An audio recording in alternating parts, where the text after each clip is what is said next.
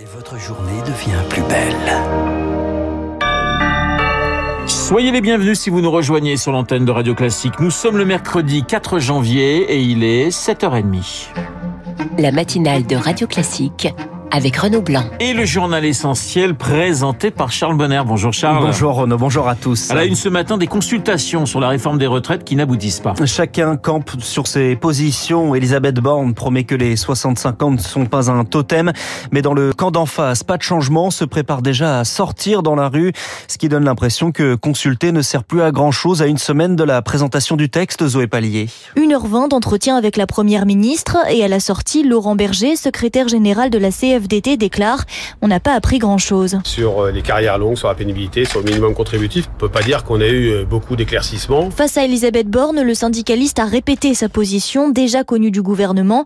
Il s'oppose à tout report d'âge de départ à la retraite, à 65 ou à 64 ans. On ressort à peu près dans la situation dans laquelle on était euh, quand on est rentré, c'est-à-dire déterminé à pas laisser passer une réforme qui va d'abord impacter les travailleurs les plus modestes et déterminé à se mobiliser, de le faire dans un cadre intersyndical. Même discours pour François François les dirigeant de la CFE-CGC, qui évoque même un dissensus fondamental et donne le sentiment d'un rendez-vous pour rien. Mais selon Frédéric Andolfato, politologue et spécialiste du syndicalisme, l'enjeu est ailleurs. Ce cycle de concertation cible plutôt l'opinion publique. Il s'agit pour le gouvernement de montrer que la réforme euh, n'est pas imposée euh, d'en haut et les syndicats euh, sont souvent l'objet de critiques. Donc ils doivent de leur côté montrer qu'ils participent au jeu institutionnel. C'est tout le théâtre du dialogue social en France. Jouer le jeu sans trop y croire, d'autant que certains syndicalistes estiment que les vraies tractations se déroulent ailleurs, auprès des représentants politiques. Zoé Pallier, des consultations qui vont reprendre cet après-midi. Ce sera après le premier conseil des ministres de l'année ce matin.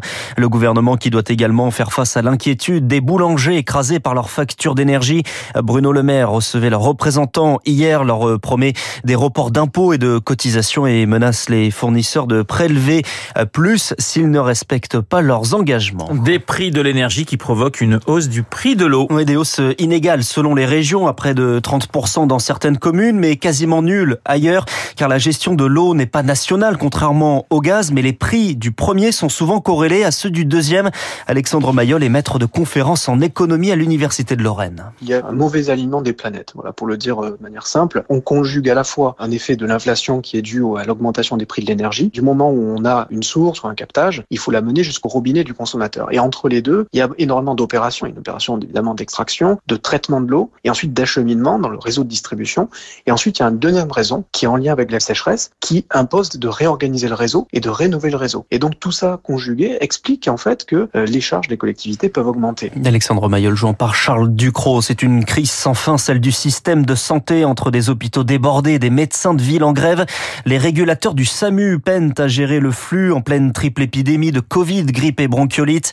Les délais d'attente s'allongent. Yann Rouet, le coprésident de l'Association française des assistants de régulation médicale. 30 minutes à décrocher un appel au 15, c'est juste inadmissible. Pour un simple conseil médical pour un enfant qui a de la fièvre, par exemple, euh, des fois ça peut attendre euh, l'heure, voire 4h30 euh, dans certains départements. On est aussi obligé de gérer maintenant les entrées aux urgences. Donc bah, les gens qui se présentent aux urgences, ils sont orientés vers le 15 directement. Et c'est au 15 de donner son aval pour que les gens puissent être admis aux urgences. Ça nous fait double boulot. On a peur de passer à côté de quelque chose de gravissime. Avec la charge de travail, là en ce moment on fait un peu d'abattage, donc euh, les questionnements qu'on fait sont pas forcément euh, adaptés. Et l'agressivité des gens fait aussi qu'on peut perdre nos moyens derrière. il y a plein de circonstances qui font que euh, on estime que c'est dangereux à l'heure actuelle. Le cri d'alerte de Yann Rouet recueilli par Rémi Pfister, le Covid et ses vagues successives.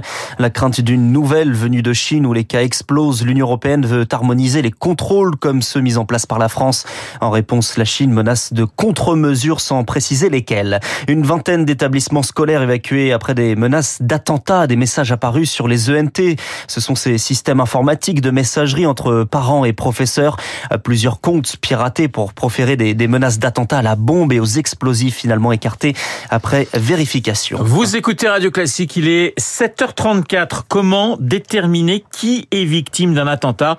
C'est à cette question que la justice doit répondre. C'est après le verdict dans le procès de Nice. L'audience civile s'est ouverte hier pour déterminer si 2600 personnes peuvent prétendre au statut de partie civile civils. Ce sont des policiers, des pompiers, des passants qui sont intervenus et dont le préjudice est bien réel selon Virginie Leroy qui en défend une partie. On est en train de faire une lecture juridique de faits qui sont avant tout humains, mais en sachant la fin de l'histoire. Il faut se mettre aussi dans le prisme de ces personnes qui étaient aux abords de la trajectoire euh, quand le camion arrivait, ne savaient pas qu'il allait s'arrêter. Elles peuvent très bien avoir subi un préjudice d'angoisse et de mort imminente en voyant le camion arriver vers elles, en voyant euh, cette foule qui déferle dans la terreur, dans l'horreur absolue, en voyant ces corps étendus partout.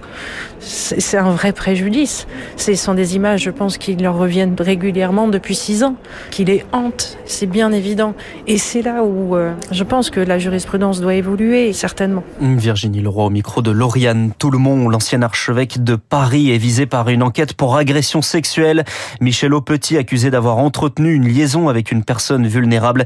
C'est ce qu'il avait poussé à démissionner. C'était en novembre 2021. Euh, Charles, au Congrès américain, les républicains incapables d'élire un speaker. C'est le chef de la majorité, le troisième personnage de la politique américaine après le président et la vice-présidente.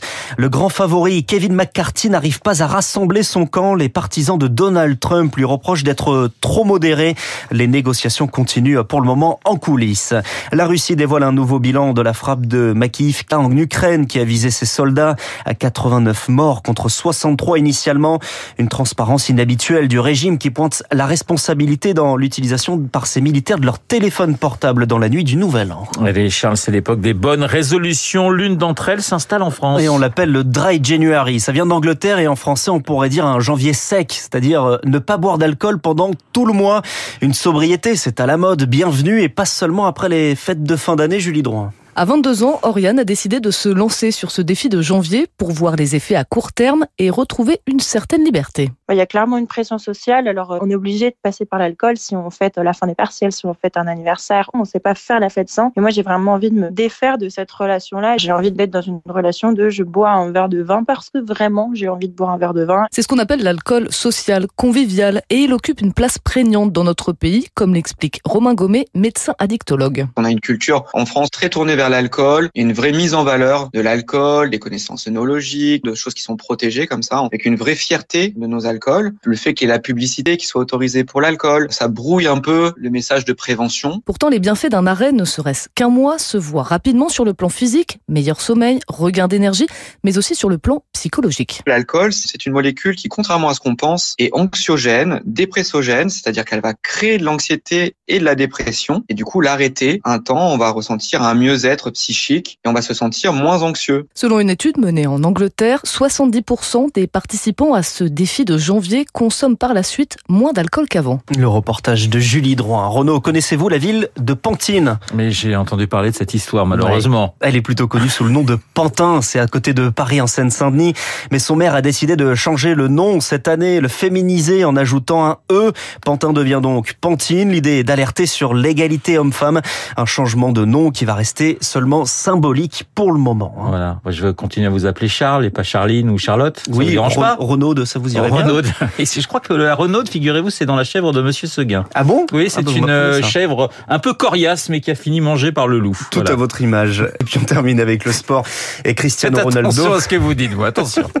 Cristiano Ronaldo présenté hier dans son nouveau club, le club saoudien d'Al Nasser, avec un, un contrat hors norme, 200 millions d'euros par an, un contrat unique, a-t-il dit, pour un joueur unique. Voilà, 200 millions d'euros par an, ça fait un peu plus de 500 000 euros par jour quand même, c'est pas mal. Un peu plus que vous, je crois, non Un tout petit peu plus, on est en train de renégocier tout cela. Merci mon cher Charles, le journal de 7h30 présenté par euh, Charles Bonner, il est 7h38, il est caustique le Charles Bonner, il va falloir qu'il se calme très rapidement. 7h38, dans un instant, nous allons parler cinéma avec le monsieur cinéma et de Radio Classique et du quotidien Le Monde, Samuel Blumenfeld, à tout de suite.